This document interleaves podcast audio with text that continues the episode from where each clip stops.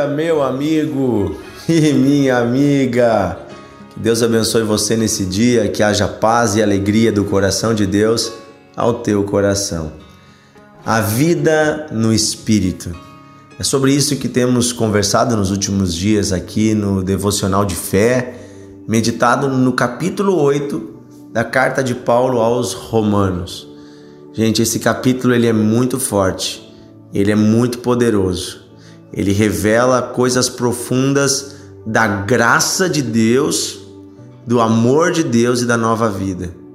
Você sabia que foi lendo este capítulo que Lutero, Martinho Lutero, passou por uma transformação profunda no seu interior?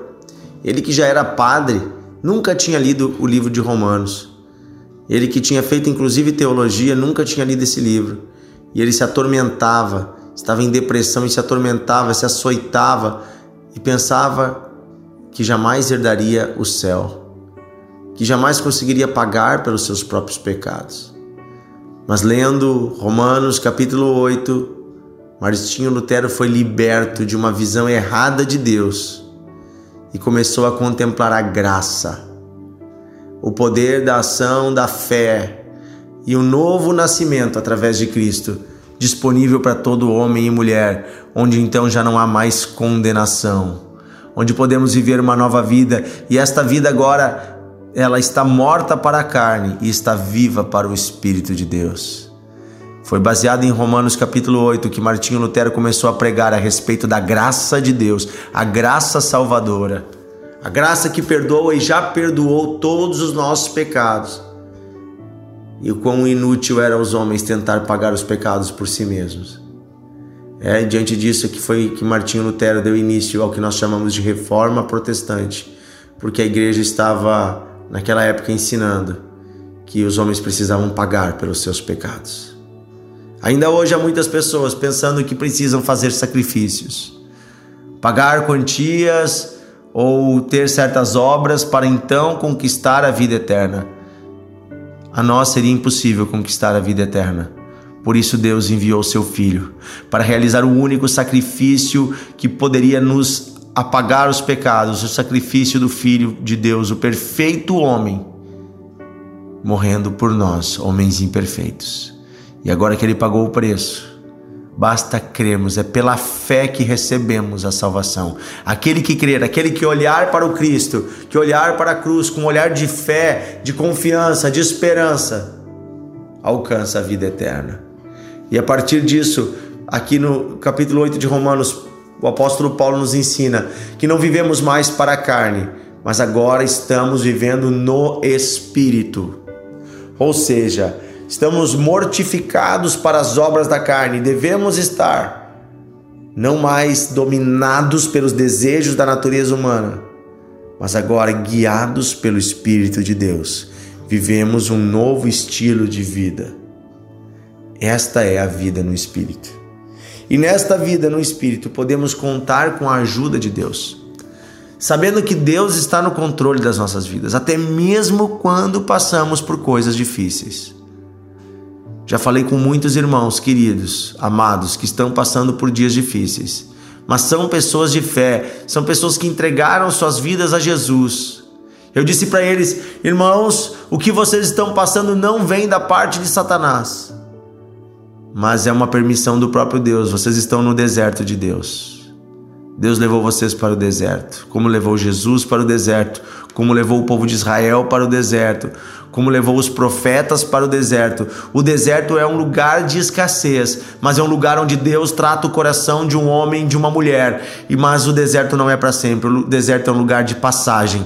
E aqueles que são fortalecidos em Deus saem do deserto renovados, fortalecidos, cheios de esperança, entendendo que apenas Deus é tudo e que eu não preciso de mais nada que eu estou suprido em Deus. Quando o seu coração encontra isso, quando o seu coração é educado por Deus no deserto e você vira essa chave, você vai para uma nova etapa, você entra na terra prometida. Eu quero incentivar você a não menosprezar os desertos de Deus. E é sobre isso que Paulo fala conosco em Romanos 8, 28. Ele diz assim: Sabemos que todas as coisas cooperam para o bem daqueles que amam a Deus, daqueles que são chamados segundo o seu propósito. Pois aquele que de antemão conheceu, ele também predestinou, para serem conforme a imagem do seu filho, a fim de que ele seja o primogênito de muitos irmãos. Aos que ele predestinou, ele também chamou. Ao que chamou, também justificou. E ao que justificou, esses também glorificou. Irmãos, Deus conhece a história da humanidade antes da história existir. Deus sabe quem iria crer, quem seria salvo. Então diz que Deus nos conheceu, Deus sabia quem nós seríamos antes de nós sermos. Mas não por nossos méritos, mas pelos méritos dele, ele escolheu nos salvar, ele escolheu nos perdoar, ele nos chamou, ele nos enviou um destino novo, a vida eterna. E aqui no versículo 28 eu acho muito forte quando ele diz que todas as coisas cooperam para o bem daqueles que amam a Deus. Há uma outra tradução que diz que todas as coisas do universo trabalham juntas para o bem daqueles que amam a Deus.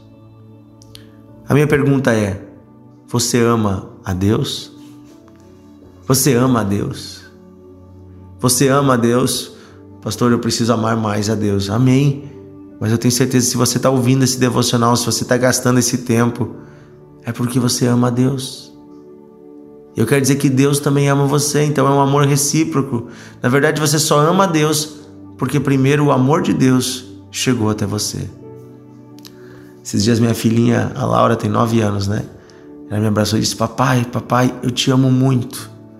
Eu disse: Filha, eu te amo mais. E ela disse: Papai, eu acho que eu te amo mais. Eu disse: Filhinha, eu tenho certeza que eu te amo mais. Ela disse: Por quê? Eu falei: Porque antes de tu existir, eu já te amava.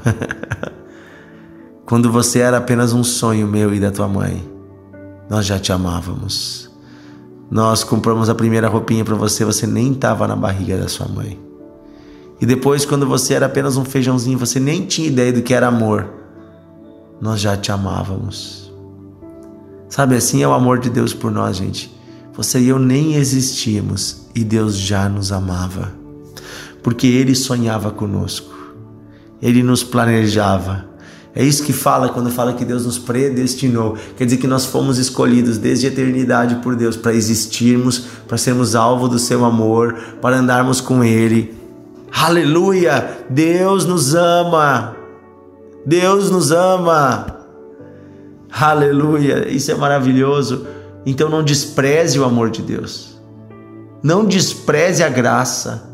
Não jogue fora. Tem pessoas que são apóstatas, que elas recebem a fé, recebem o amor, mas elas desprezam. Não perca a salvação, não perca o amor de Deus que está sobre você, não jogue fora. Pelo contrário, abraça esse amor, abraça essa fé, viva com Deus. Amém? E olhe para as coisas do dia a dia de um jeito diferente. Quando vier um problema, uma luta, pergunte-se para si mesmo: de que forma esta situação está cooperando para o meu bem? Tem gente que, fura o pneu e já pensa assim: ah, olha aí, ó, Deus está me castigando. Oh Deus, por que eu? Ah Deus, e começa a reclamar, furou o pneu. Mal sabe que ali na esquina poderia passar por um acidente de trânsito. Ou pior, imagina se esse pneu fura num lugar mais difícil ainda, que você tem que parar numa noite escura, num lugar que você não tem como recorrer a ninguém, num lugar perigoso. Eu dou graças a Deus que as últimas três vezes que o pneu furou, olha, ele murchou. Eu percebi que ele estava furado quando estava dentro da minha garagem. Pude trocar o pneu aqui dentro da garagem. Ninguém gosta de se atrasar para o trabalho, ninguém gosta, né? de um imprevisto. Mas você já pensou que tudo isso está dentro de um plano maior? É, você já pensou que até o emprego que você está hoje, a esposa que você tem, o marido que você tem, de alguma forma tudo isso coopera para o bem? E eu quero dizer que esse coopera para o bem não é um bem individualista, tá? Não é para o bem daquele que ama a Deus. Diz assim: para o bem daqueles que amam a Deus. É coletivo. Às vezes Deus permite algo você passar para que de alguma forma você possa abençoar outra pessoa. Não tem tudo a ver só com você. É? Esses dias uma irmã me disse, pastor, por que, que Deus me, me deixou casar com esse homem? Ele é tão difícil, pastor. Oh, pastor, estou passando tanta dificuldade, o coração dele é duro. Eu disse, irmã, você já pensou que talvez do jeito contrário? Por que, que Deus colocou você na vida desse homem? Talvez é porque ele ama tanto este homem que ele quer salvar a vida dele. E se não tivesse uma mulher de fé como você do lado, isso jamais seria possível. É, queridos. Esses dias uma família me disse, pastor, por que, que Deus nos deu um filho desse jeito? Por que, que o nosso filho é tão difícil? Eu disse, da mesma forma, disse, você já pensou que talvez foi Deus deu para essa pessoa difícil pais tão bons como vocês, que estão dedicados, orando, pedindo ajuda de Deus e que vão se esforçar até o fim por essa criança, por esse jovem, por esse adolescente. Gente, Deus tem propósitos eternos e não tem a ver só com a gente. Às vezes nós somos a bênção na vida do outro. Amém? Vamos orar. Querido Deus e Pai, nos livra do vitimismo, dessa ideia de que somos vítimas, de que estamos sempre sendo atacados, sofrendo, de que o Senhor esqueceu de nós. Nos livra, Senhor, desse olhar.